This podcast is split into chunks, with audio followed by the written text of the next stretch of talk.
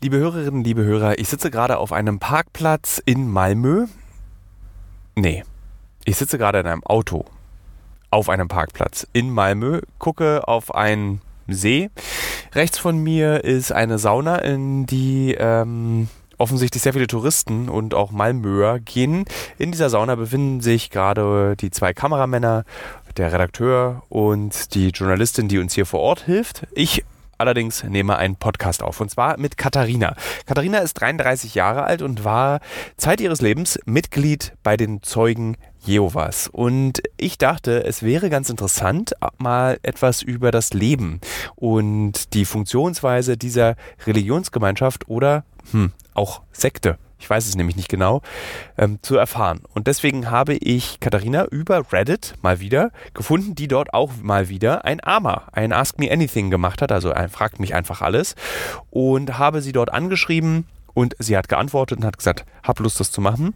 Und ähm, ich wünsche euch viel Spaß, liebe Hörerinnen und Hörer. Moment, bevor es losgeht, fragen sich vielleicht einige, warum ich dieses AMA gemacht habe. Und zwar gab es ja vor zwei Wochen den Amoklauf, äh, den Amoklauf von Philipp F., der als Ex-Zeuge in eine, ja, in eine, in eine Abendveranstaltung der Zeugen Jehovas gegangen ist und dort Menschen getötet hat. Und ich wollte wissen, gibt es einen Zusammenhang zwischen dieser Religionsgemeinschaft und seiner Tat oder wie müssen wir uns überhaupt diese Religionsgemeinschaft vorstellen? Weil ich mir vorstellen kann, dass nicht viele Menschen wissen, wie das Leben der Zeugen Jehovas aussieht. Und ähm, die Überlegung dazu hatte ich im Übrigen aus einem ganz einfachen Grund, weil ich es nämlich auch nicht weiß. Und ich dachte mir, hm, wenn ich es nicht weiß, wissen es bestimmt andere Leute auch nicht, dann mache ich dazu mal einen Podcast. Also jetzt viel Spaß, liebe Hörerinnen und Hörer.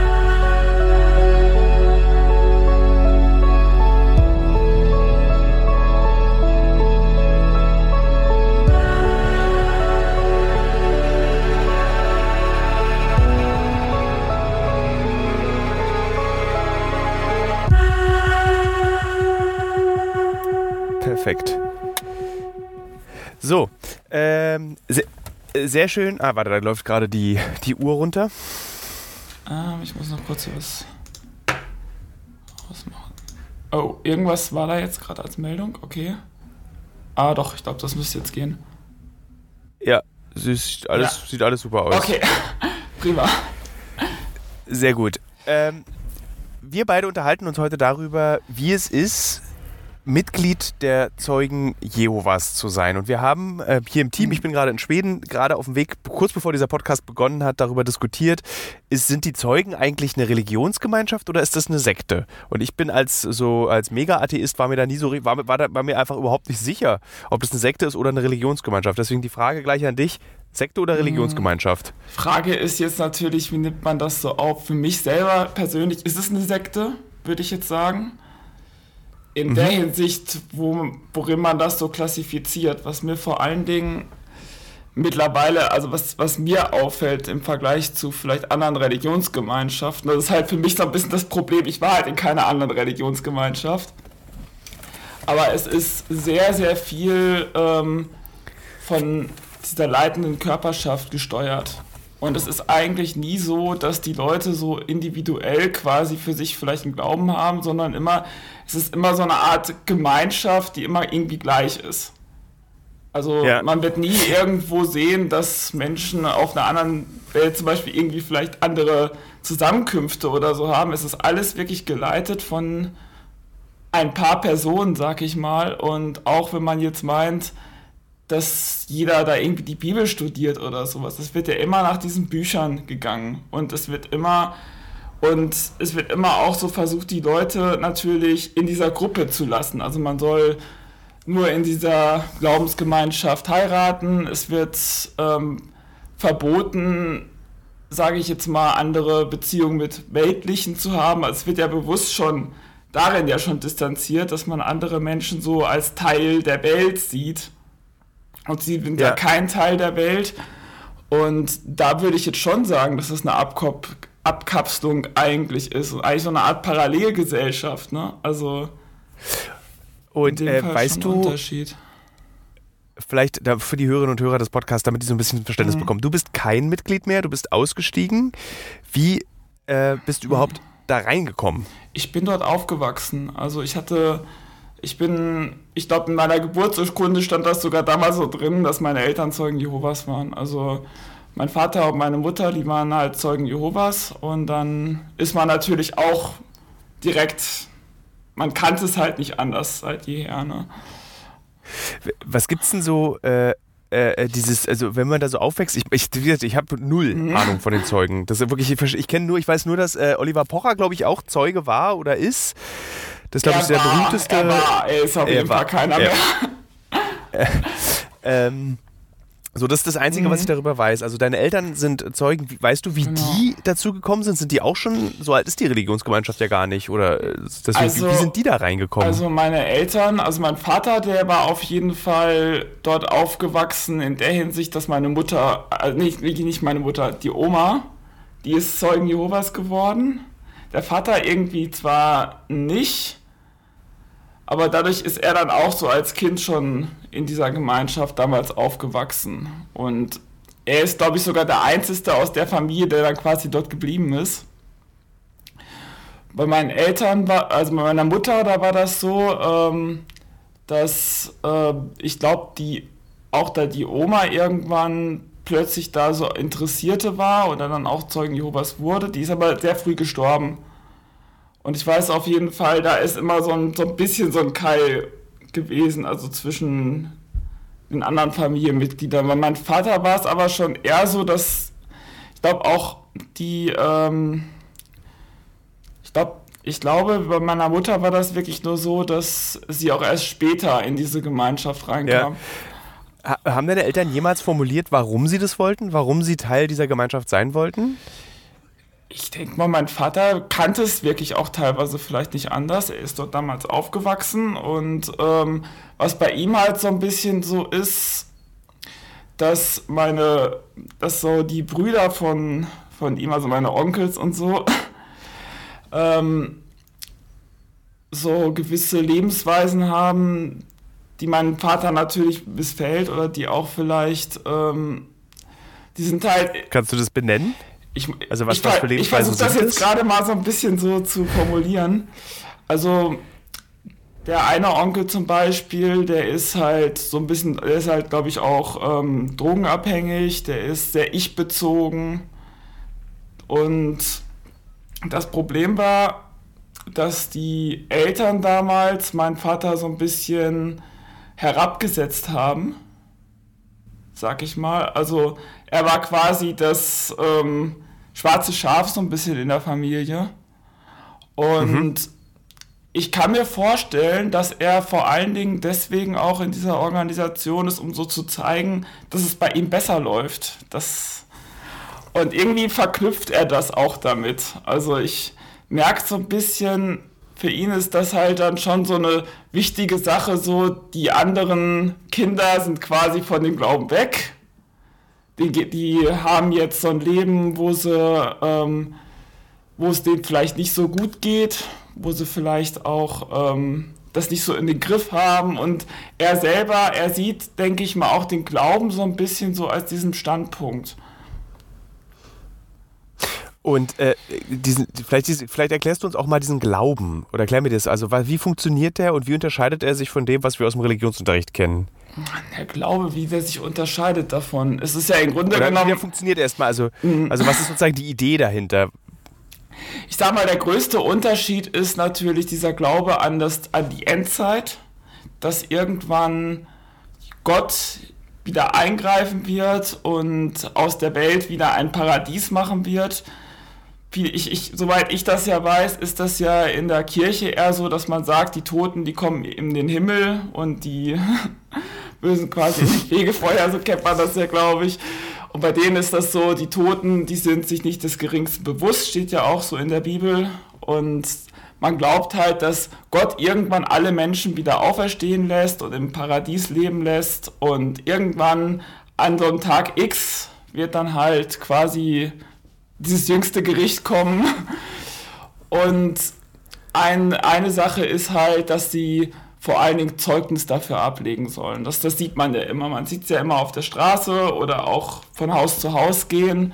Und ich glaube, das macht keine andere Religionsgemeinschaft ähm, so stark wie die Zeugen Jehovas. Das, das sieht man ja, dass man immer wieder Traktate kriegt, Zeitschriften kriegt. Und dieses Werk, also quasi dieser Predigtdienst, ist eigentlich so das Wesentliche, was auch so diese Gruppe so ein bisschen, glaube ich, so zusammenhält. Und ähm, also von Tür zu Tür gehen, am Alexanderplatz in Berlin stehen, diese Heftchen oh, verteilen. Ist was Huch, verschwunden. Mein, äh, hört ihr mich noch? So, da bin ich wieder entschuldigt, bitte. Mein ah, iPad ist okay. gerade ausgegangen, weil es zu warm ist. Ich habe es jetzt mal in Schatten gestellt. Ist so lustig, dass es hier gleich irgendwie ausgeht, wenn man so das 10 Minuten in der Sonne stehen lässt. Ähm, ja, genau. Wir waren stehen geblieben bei diesem, dass man eben diese ah. Zeugen daran erkennt, dass die ja oft irgendwie, das sind doch auch die, die den Wachturm verteilen. Genau. Ne? Wachturm erwachet. Ja. Was steht da eigentlich drin? Ich habe das, das sieht immer aus wie so, wenn man sich das anguckt, wie so ein Rollenspiel. Also kennst du so Rollen, so weißt du so äh, Advanced Dungeon, also A, D und D oder das schwarze Auge. Diese Illustrationen sehen immer aus wie so Pen and Paper Rollenspiele. Was steht da eigentlich drin in diesem, das der Wachturm und erwachet? Gut, das kommt halt immer monatlich, glaube ich, raus soweit ich jetzt weiß, da stehen halt so gewisse Artikel, biblische Artikel oder auch Sachen drin. So meistens natürlich immer so das, wo sie denken, dass sie Menschen mit ansprechen können, so von wegen Gewalt und wann wird das jemals enden und solche Sachen stehen natürlich immer vorne, sieht man ja immer so reißerische Sachen manchmal drin. Und da geht's halt, und dann versuchen die natürlich immer wieder darauf zu lenken, so von wegen, man sollte doch mal ein Bibelstudium machen oder man versucht halt so ein bisschen mit diesen Wachtürmen und in der Wachet, sag ich mal, die, die Menschen dazu zu bringen, Bibelstudien zu machen und natürlich dann irgendwann diese Zusammenkünfte zu besuchen und dann Zeugen Jehovas zu werden.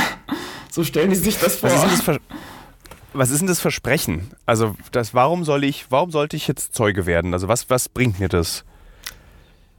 Das Versprechen, das ist schwierig jetzt so zu sagen. Also das Versprechen ist natürlich, was die sich jetzt so ausmalen. Also jetzt jeder normale, der das jetzt so verteilt, die denken natürlich, ähm, das Versprechen ist, dass die quasi damit Menschen natürlich retten, ne? weil, weil man ja sagt, so von wegen Gott richtet am Ende und ähm, jeder, der jetzt dann quasi Zeuge Jehovas ist, der wird natürlich gerettet und kommt natürlich ins Paradies.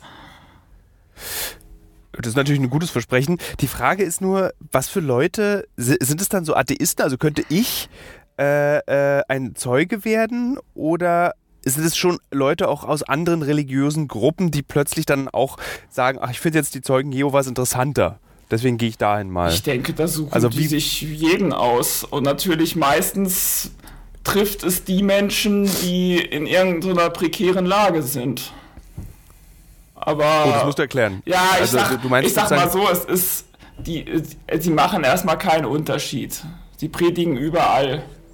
Nur was mir halt auffällt, natürlich kommen vor allen Dingen Leute dorthin, die irgendwo ein Bedürfnis haben, auch ähm, zum Beispiel Menschen zu haben, die sie zuhören.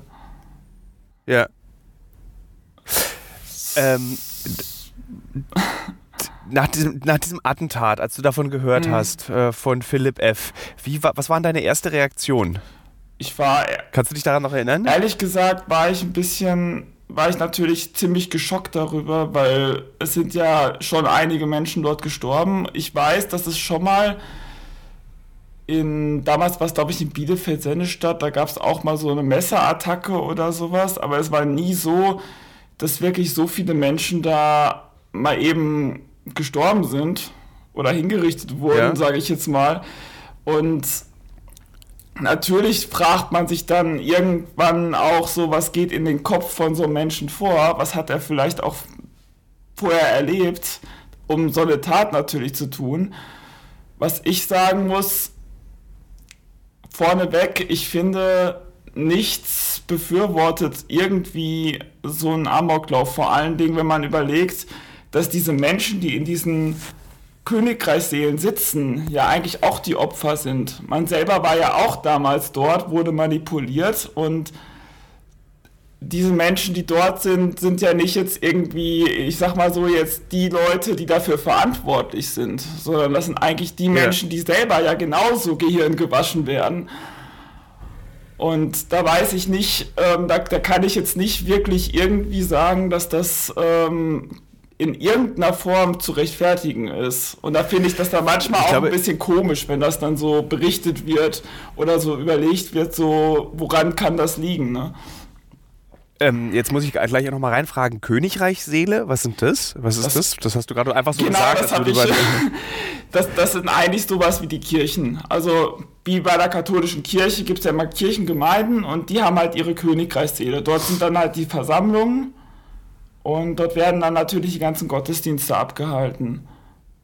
Wie oft ist Gottesdienst?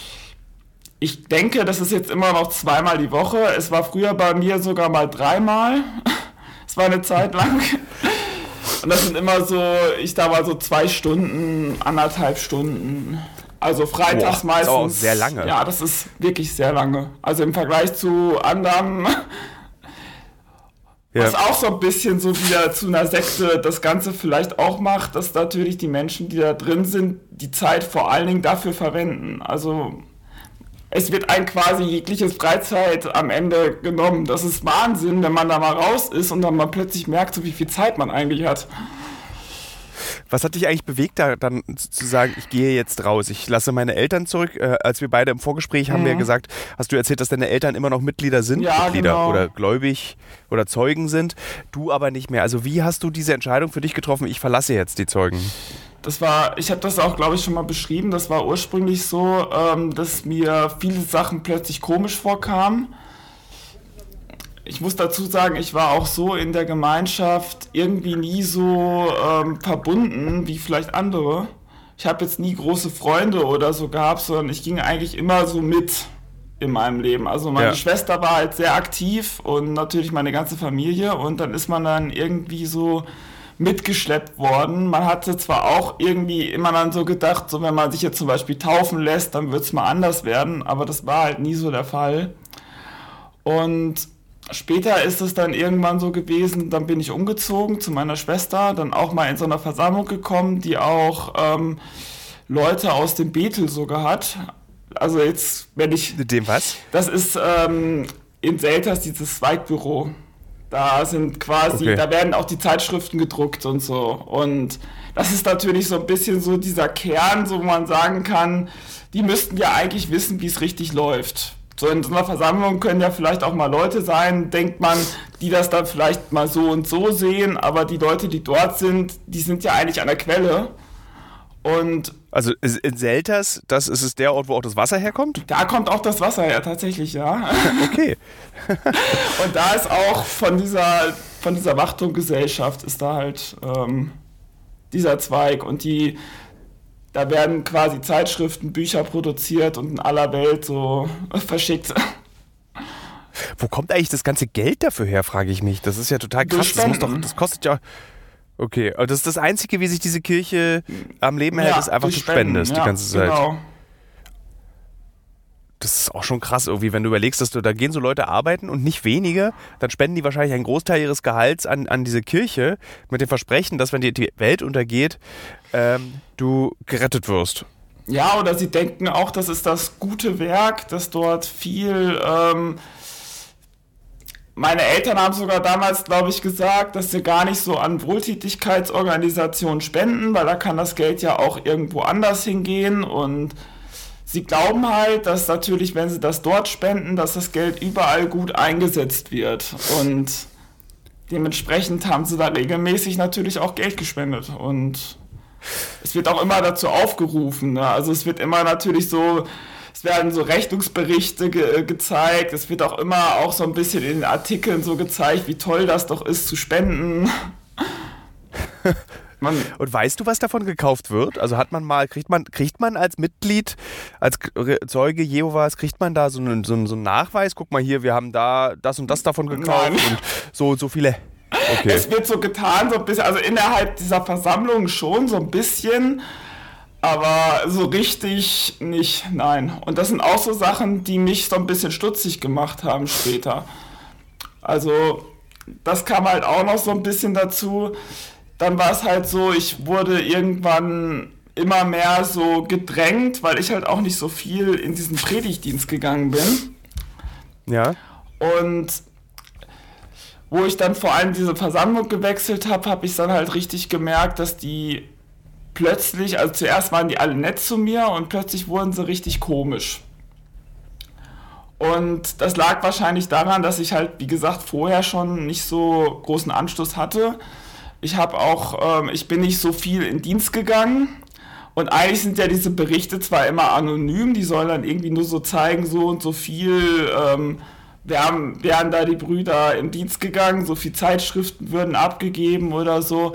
Aber ich habe gemerkt, dass die einen richtig danach bewertet haben. Ja. Und dann bin ich irgendwann nochmal irgendwo umgezogen, habe dann nochmal eine Versammlung gewechselt und dann habe ich gemerkt, dass das genau das gleiche Muster ist. Und dann habe ich mich irgendwann gefragt, kann das eine Organisation Gottes sein? Und für mich ist sowas halt keine Organisation Gottes, die irgendwie andere Leute bespitzelt oder auch dann immer irgendwo, ähm, ich sag mal, Mitglieder anhand von irgendwelchen Berichten, die sie machen oder irgendwelchen angeblichen Leistungen da bewertet.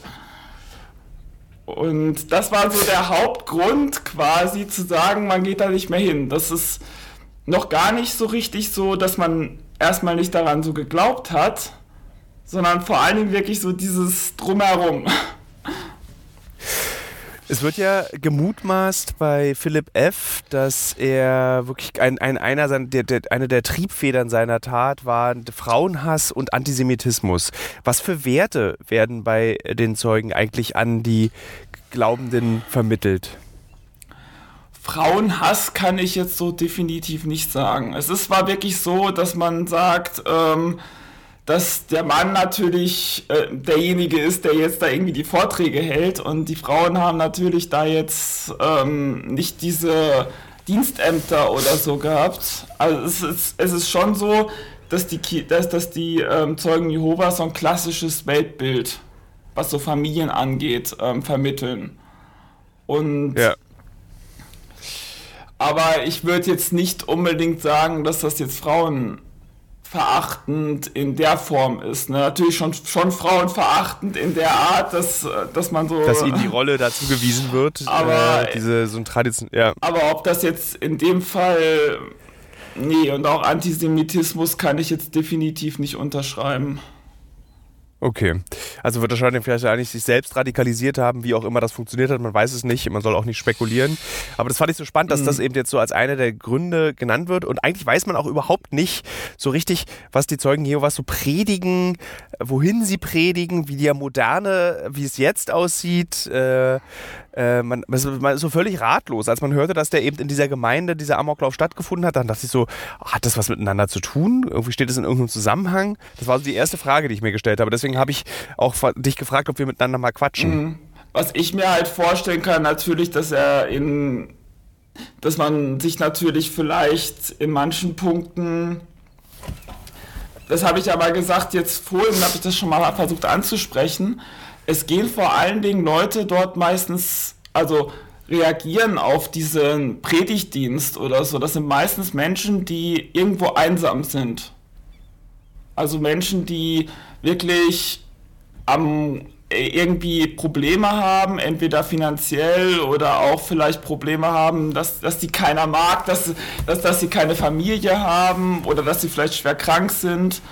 Und wenn jetzt dann plötzlich so zwei Leute an der Tür stehen und mit dem reden und dann wiederkommen und so, dann tut diesen Menschen das ja erstmal gut.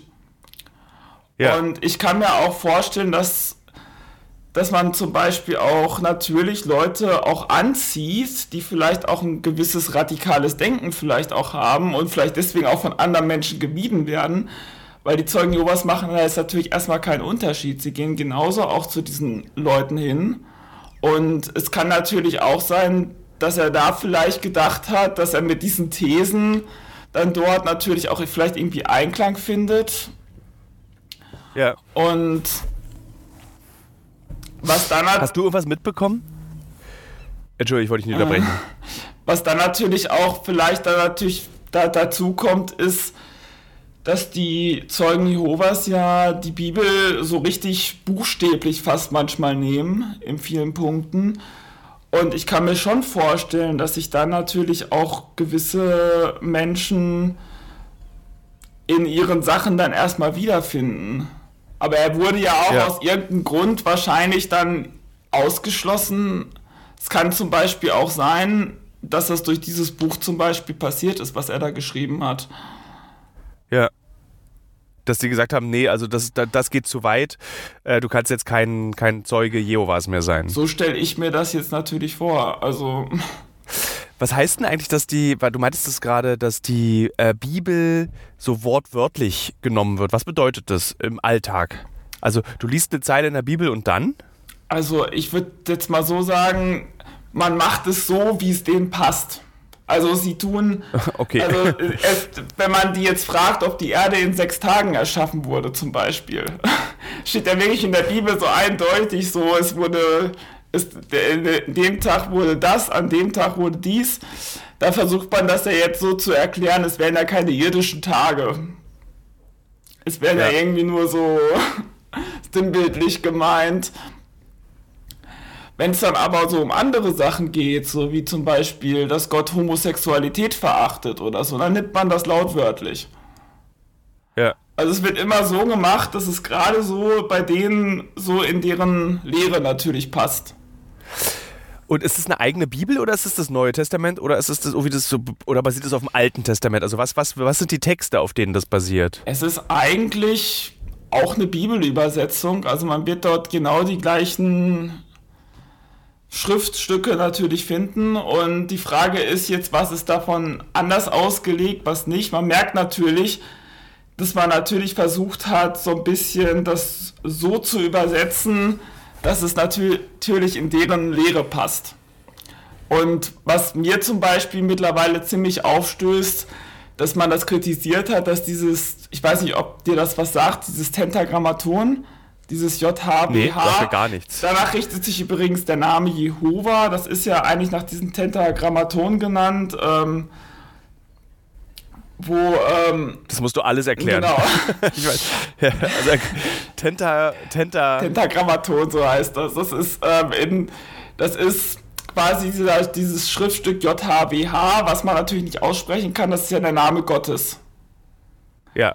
Und andere übersetzen das dann gerne mit her oder die Zeugen Jehovas sagen halt, man soll ja den Namen Gottes ähm, würdigen und deswegen sprechen sie ihn dann auch so aus und nennen das dann Jehova. Was aber interessant ist, dass zum Beispiel in den christlich-griechischen Schriften dieses JHWH nur zweimal vorkommt weil es halt in den Griechischen wieder anders übersetzt wurde und man dann aber zum Beispiel ganz oft das jetzt eingesetzt hat, weil man meinte, dann wäre das eindeutig.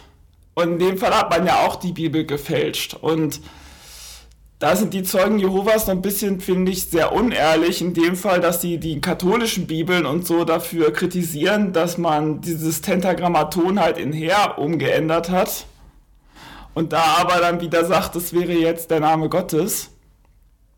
Was bedeutet denn dieses Wort? Tentragrammaton? Tentragrammaton was ist denn das? Ist, was das jetzt genau heißt, es ist auf jeden Fall dieses, ähm, diese hebräischen Schriften JHWH und ja, ich glaube auch, dass es zum Beispiel im jüdischen Glauben heißt es ja auch, also da darfst du ja den Namen Gottes auch nicht sagen. Mhm. Und ich glaube, da geht es auch um Jahwe. Also genau, das ist Jahwe also, ist auch so ein Begriff, den man dafür nimmt. Also es ist, glaube ich, es gibt, glaube ich, beide Varianten darin. Ja. Und es heißt ja interessanterweise auch irgendwie eher veranlasst zu werden. Was für mich dann auch wiederum eigentlich kein richtiger Name ist, aber ist natürlich auch wieder Auslegungssache. Ja.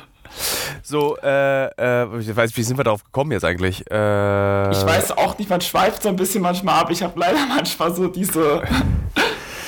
Äh, dann noch, dann lass noch mal ganz zurück eine ganz konkrete genau. Frage. Also wie gestaltet sich dann zum Beispiel dein Leben? Also was ist wie, wie als du Mitglied mhm. gläubiger, glaub, glaubende ähm, dieser Religionsgemeinschaft warst? Wie gestaltet sich dein Alltag? Wie haben wir uns, wie habe ich mir das vorzustellen? Der Alltag war eigentlich so, natürlich neben dem normalen Leben, dass man, wir hatten damals so ein Buchstudium gehabt, das gibt es heute nicht mehr. Das war früher dann immer ja. so in so privaten Wohnungen. war eigentlich eine ganz nette Runde damals. Da hat man halt auch so Bücher studiert. Also es gab, gab immer irgendwelche ähm, so ähm, Bücher von der Wachtumgesellschaft selber über irgendwelche Themen. Zum Beispiel gibt es da so ein Buch, Der größte Mensch, der je lebte. Da geht es halt nur über Jesus, sein Leben damals auf der Erde. Ja. Und das hat man dann quasi studiert. Da haben halt, da wurden halt dann immer die ganzen Ka äh, Absätze durchgelesen, Fragen gestellt, ähm, Sachen beantwortet. Und es war halt so ein bisschen eine Beteiligung natürlich mit dabei. Ne? Also es ist jetzt nicht so wie. Wie alt warst du da? Ich, ich weiß nicht genau, wann das jetzt abgeschafft wurde. Ich dachte, da war ich 17, wo es abgeschafft wurde. Ähm, davor war ich ähm, natürlich immer dabei. Ne? Als ich weiß nicht genau, wann ich mich daran erinnern konnte. da musste man halt immer hattest mitgehen. Du, hattest du so Kontakt zu äh, anderen Jugendlichen, die zu der Zeit eben nicht bei den Zeugen waren und auch nicht katholisch waren und nicht protestantisch waren, die gar keinen, also atheistischen Jugendlichen, hattest du Kontakt zu denen? So richtig atheistischen Jugendlichen erst sogar nach der Grundschule. Also so, dass ich das jetzt für mich ähm, so bewerten kann. Du bist aber, du bist aber in eine ganz reguläre Schule gegangen, ganz normales Schulsystem Ja. und ja, und ist es da nicht, also die, die Religionsgemeinschaft, der du angehörig, angehört hast, hat es nicht zu Konflikten in der Schule geführt, dass die gesagt haben, so was, woran glaubst du denn? Das ist, was ist das denn? Es hat immer zu Konflikten geführt, tatsächlich. Das war. wie, wie ähm, hat sich das, es war natürlich so, dass man keine Geburtstage feiern durfte. ah, okay, das, ist schon, wusste ich nicht. Das ist schon das Erste, was ganz auffällig ist, was ja irgendwie in der Schule so ein bisschen so, jeder gibt dann irgendwann mal was oder man zeigt so ein bisschen auch, dass, ähm, also es war ja irgendwie so ein, ist irgendwie so ein Miteinander, was dadurch ja schon mal kaputt geht. Man feierte kein Weihnachten, kein Karneval oder sowas, das sind alles so heidnische Feste für die Zeugen Jehovas. Und man ma machte keinen. Nur wo sie recht haben.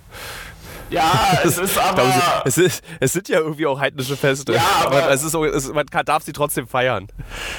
Es ist immer so eine Frage, auch Ostern und Weihnachten, es sind halt eigentlich ja schöne Feste, sag ich mal. Oder auch schöne Sachen für, Ki für die Kinder in Natürlich. der Zeit. Und Ja. das wird Also natürlich alles da verboten oder verteufelt.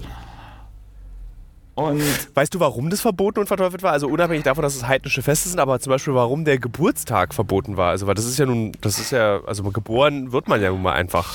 das erklären sich die Zeugen Jehovas so, dass in der Bibel Jesus erstmal ja angeblich nicht Geburtstag gefeiert hätte. Und ähm, Okay. das, es wird nur von zwei Geburtstagen, glaube ich, berichtet und da sind halt immer negative Dinge passiert in der Bibel. Also zum Beispiel beim Pharao wurde irgendwie ein Bäcker geköpft.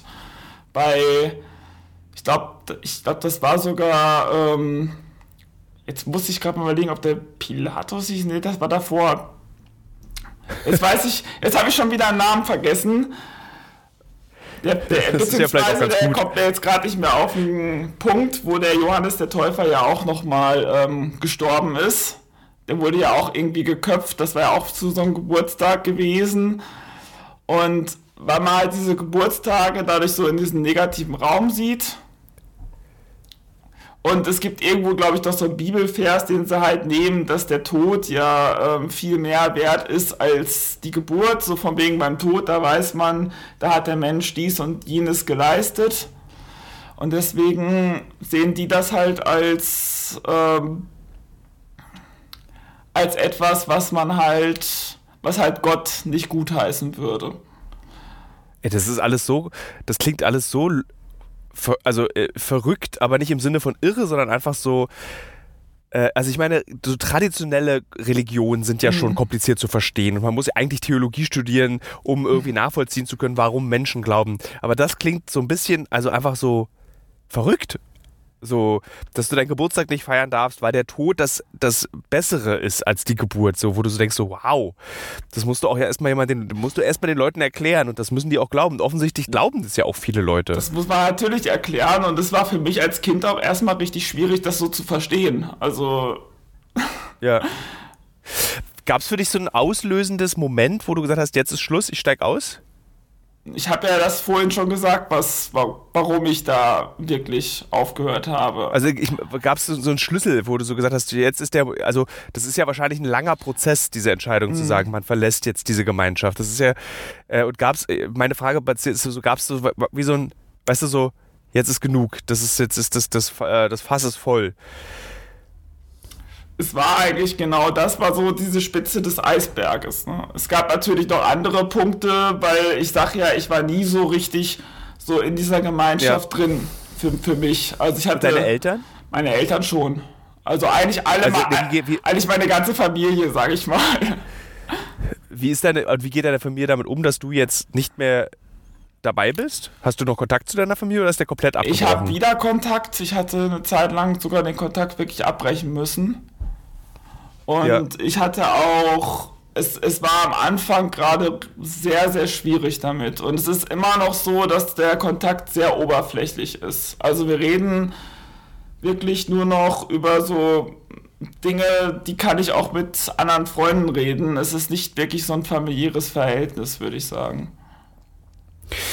Und äh, ich stelle lustigerweise, dadurch, wie du es beschreibst, wie das Leben eben äh, unter den Zeugen Jehovas ist, klingt es so, als wärst du dann so, als du dich entschieden hast, rauszugehen, als wärst du in so eine ganz andere Welt reingetreten. Also es klingt so, als würdest du sozusagen plötzlich in Freiheit leben und selber machen können, was es du willst. Aber so streng ist es dann doch nicht, oder? Ich würde schon fast sogar sagen, es war wirklich eine Befreiung, wo man raus war. Also es war für mich ganz seltsam. Man hatte plötzlich ein Wochenende es ist unglaublich, dass man zum Beispiel wirklich ein normales Wochenende dann mal hat. Es war früher so, ich habe jetzt erstmal dieses Buchstudium angesagt, was es ja gab. Es gab ja. am Freitag direkt auch noch eine Zusammenkunft, die erste, die gibt es heute auch noch mit ähm, Predigtdienstschule und diversen Vorträgen, ich glaube Königreichdienst heißt das. Also man kriegt auch immer da so quasi so Artikel, die dann immer wieder besprochen wurden. Also man hatte die ganze Zeit irgendwelche Lektüre, auch so in der Freizeit, um sich darauf vorzubereiten quasi. Und dann an den Samstag, da wurde dann in den Predigtdienst gegangen, da hatte man schon morgens irgendwo so um 9 Uhr einen Treffpunkt. Dann ging man in der Gruppe in den Predigtdienst, dann gab es ähm, noch an den Sonntag auch noch mal eine Zusammenkunft zwei Stunden lang morgens oder nachmittags und da war eigentlich das Wochenende damit voll. Und dann habe ich noch ein, die, meine Eltern, die haben halt auch noch mal mit mir studiert, also zumindest mein Vater, da haben wir auch noch mal so ein Buch studiert. Und ja. irgendwie an, an dem Samstag und da war natürlich eigentlich das ganze Wochenende nur damit voll und die andere Woche, die war dann natürlich Schule und vielleicht auch noch mal irgendwo Dienst. Und das merkt man alles, wenn es dann plötzlich wegfällt, wie viel Freiheit das ist. Was hast du mit der Freiheit dann gemacht? Was man dann gemacht hat, schwierig. Man hat ähm, irgendwann sich natürlich dran auch vielleicht gewöhnt. Am Anfang war es natürlich sehr interessant so, ähm, dass man, man hat natürlich dann auch versucht so ein bisschen so ähm, so andere Menschen kennenzulernen es ist halt auch richtig schwierig, weil man durch diese Gemeinschaft natürlich nur Menschen hatte, die in dieser Gemeinschaft waren. Also es, es gibt. Du musstest erstmal lernen, mit wie, wie gehe ich mit Menschen um, die nicht in so einer Gemeinschaft sind. Ja, oder wie findet man überhaupt Freunde? es ist, man hatte die, man war die ganze Zeit so, dass man eigentlich so gesagt wurde, man soll ähm, vor allen Dingen den Umgang mit der Welt ermeiden. Es wurde immer so gezeigt, es sind in diesem Wachturm ist auch immer ganz gerne so äh, Bilder wurden immer gezeigt von angeblichen weltlichen Schülern, die dann irgendwie alle nur Drogen nehmen würden oder irgendwo ähm, sich betrinken und das wäre ja dann schlechter Umgang und so. Und es wurden auch Leute, die viel Umgang mit anderen Menschen haben, die wurden auch irgendwann, also das wurde schon sehr negativ betrachtet. Ja. Und hast du jetzt Hast du mal so weltliche Sachen dann auch ausprobiert? Hast du jetzt gesagt, ich probiere jetzt mal Alkohol, ich kiff jetzt mal? Gut, Alkohol war so. früher auch schon in Ordnung. Natürlich im Maßen. Okay. Ähm, ich habe noch nie geraucht. Ich habe auch noch nie irgendwo Drogen genommen oder sowas. Also das muss ich sagen, das ist einer der positiven Dinge. Ja, es ist jetzt auch nicht das Schlimmste der Welt, dass man das jetzt genau, mal nicht ausprobiert hat. Genau, es ist auch deutlich günstiger ohne, glaube ich.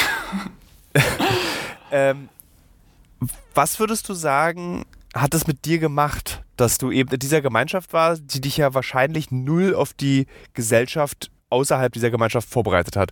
Was, welchen Einfluss hat es auf dich genommen? Ich würde sagen, es hat mich sehr isoliert. Und es hat mir auch so ein bisschen so diese Fähigkeit ähm, irgendwie genommen, überhaupt mit anderen Menschen so zusammenzukommen. Es hat auch, es gab ja auch so die Sachen, so Regeln, so von wegen, man darf natürlich keinen Sex vor der Ehe haben, man sollte, es wurde einem auch immer so ein bisschen so Schuldgefühle gegeben, man sollte aufpassen vor so pornografischen Sachen und sonst was. Und irgendwann, wenn man dann vielleicht als Kind vor allen Dingen gerade so erwachsen wird und man damit konfrontiert wird, dann baut sich in einen so richtige Schuldgefühle auf.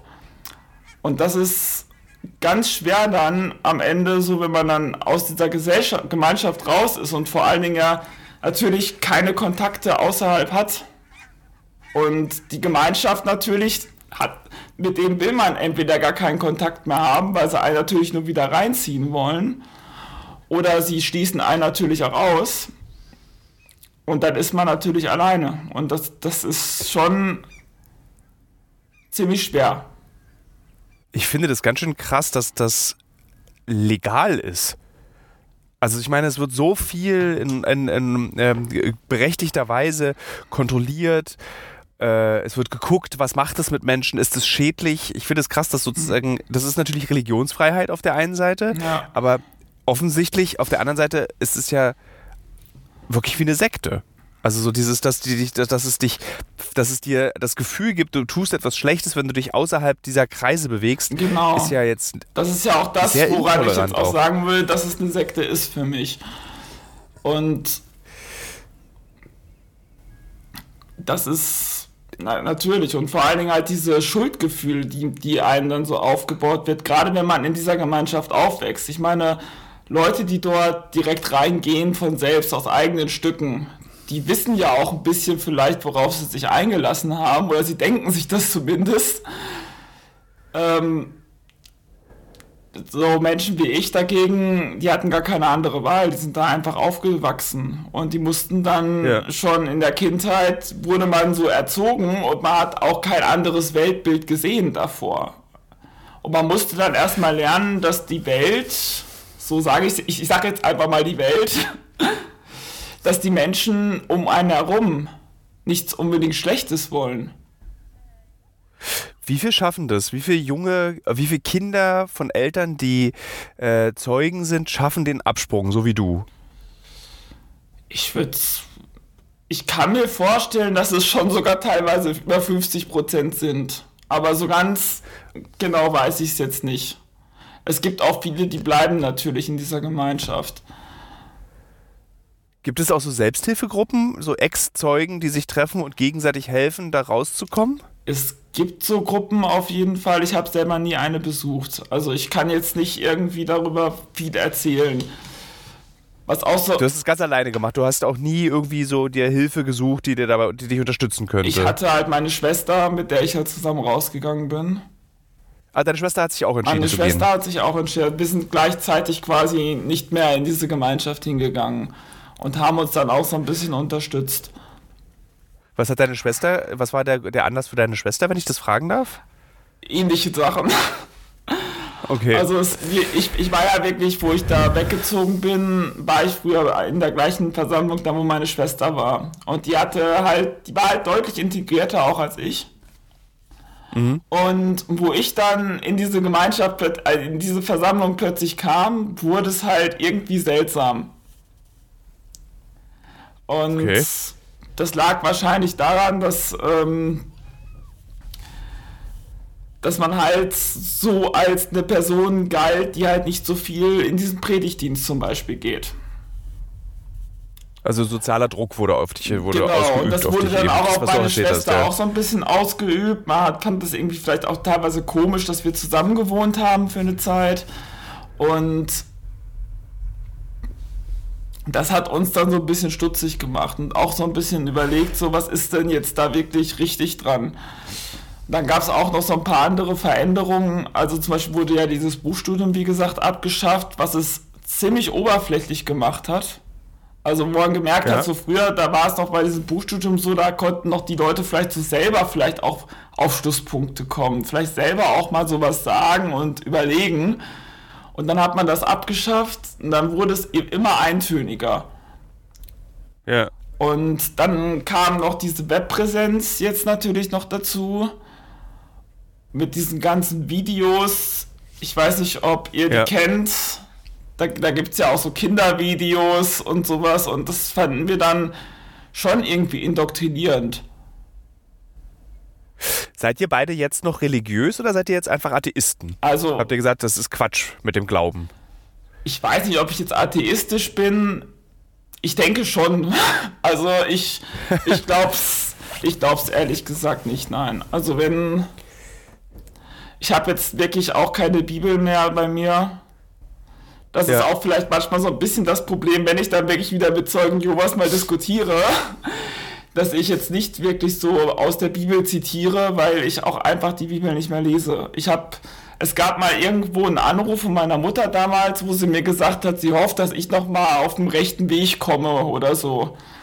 Und nach diesem Anruf habe ich alles von mir vernichtet, was ich irgendwo hatte. Ja wenn du jetzt auf der Straße angesprochen wirst von eben diesen Leuten, die den Wachturm verteilen, wie reagierst du dann? Wenn ich sie sehe. Ja. Mittlerweile ein bisschen belustigend. Ja. Und es tut halt einfach auch vielleicht manchmal ganz gut, dass sie einen nicht mehr erkennen. Also ich fand das früher sehr so ein bisschen, gerade wo man rausgegangen ist, dann hatte man oft so Hausbesuche von so Leuten und es ist irgendwie eine Genugtuung, wenn man sieht, dass die einfach nur in ihren Dienst da gehen und man geht einfach dran vorbei und ist eine Person wie jede andere. Ja. Es tut einfach gut, da raus zu sein. Würdest du sagen, man müsste das wirklich ein bisschen stärker kontrollieren, was da passiert in solchen Gemeinschaften? Oder würdest du sagen, nee, nee, nee, es ist eben Religionsfreiheit, lass die Leute machen, was sie ich wollen? Ich finde, man muss das schon kontrollieren und vor allen Dingen gerade so in Bezug auf Kindern. Ja. Also ich sag, jeder kann und kann ja gerne in irgendeine Sekte hinkommen. Jeder kann auch gerne irgendeinen Schwurbel glauben, solange er nicht gefährlich wird. Denke ich. Hm.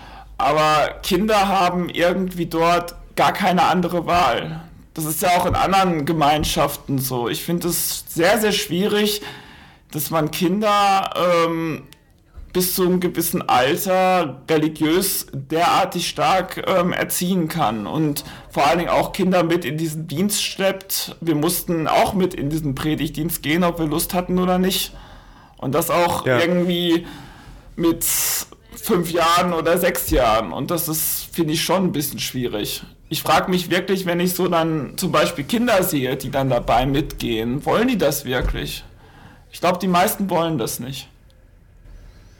Gab es irgendwas, wo du sagen würdest, dafür hat es sich gelohnt? Inwiefern? Na, irgendeine Lebensweisheit irgendwie so oder irgendeine Entwicklung, eine charakterliche oder eine persönliche, wo du sagen würdest, okay, das ist das Einzige, was ich aus dieser ganzen Zeugen-Jehova-Sache mitnehme, ist dieses oder jenes. Was ich vielleicht jetzt denke, ist so ein bisschen, es gab natürlich einen gewissen Zusammenhalt dort in dieser Gemeinschaft.